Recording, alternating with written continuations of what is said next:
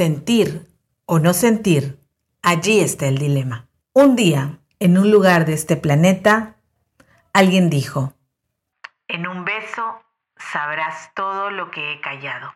Pues ese alguien fue nada más y nada menos que el poeta chileno Pablo Neruda.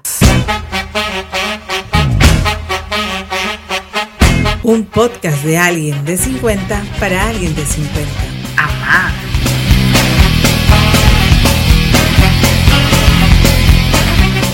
Somos Jess. Nathan y ahora Josh. Y durante 40 episodios estaremos a tu lado para compartir Reflexiones sugerencias y preguntas que nos servirán para vivir con mayor sentido. esta etapa de nuestras vidas.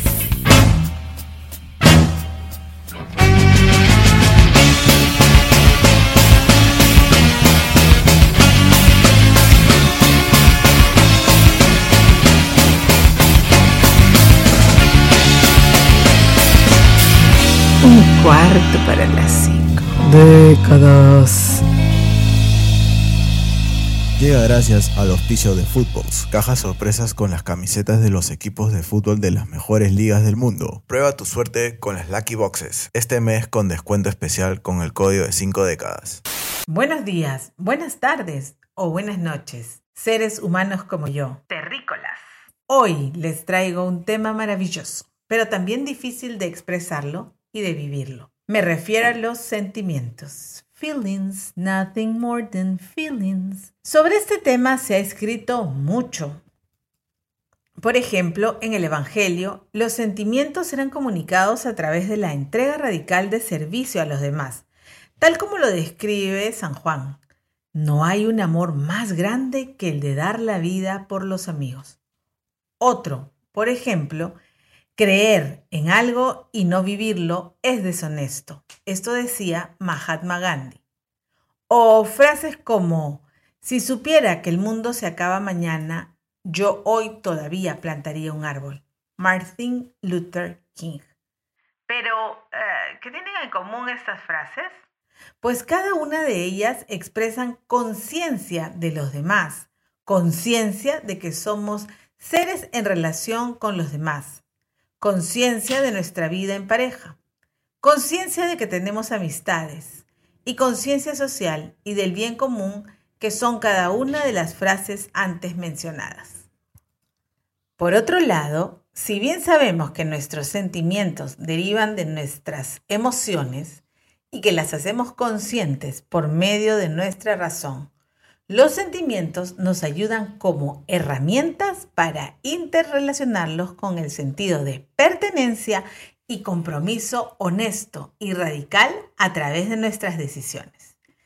De allí que los sentimientos se relacionen con las posturas que el individuo tome con respecto a un hecho.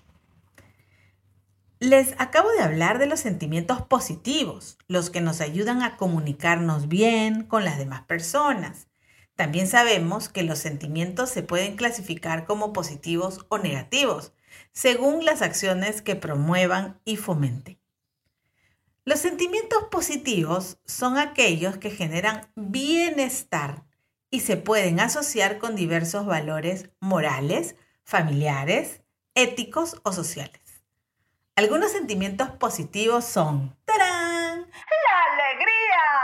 El afecto, la admiración, la felicidad, el amor, la gratitud, la satisfacción, el agradecimiento, el optimismo, la paz, la armonía, entre otros. En cambio, los sentimientos negativos hmm, son aquellos que generan malestar, malestar. Malestar, rencor, tristeza, odio.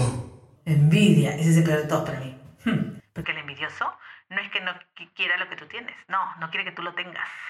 Venganza, dolor, venganza, dolor o celos. Y ahora sí lo voy a hacer bien porque después recibo críticas constructivas. En cambio, los sentimientos negativos son aquellos que generan malestar, rencor, tristeza, odio, envidia, venganza, dolor o celos.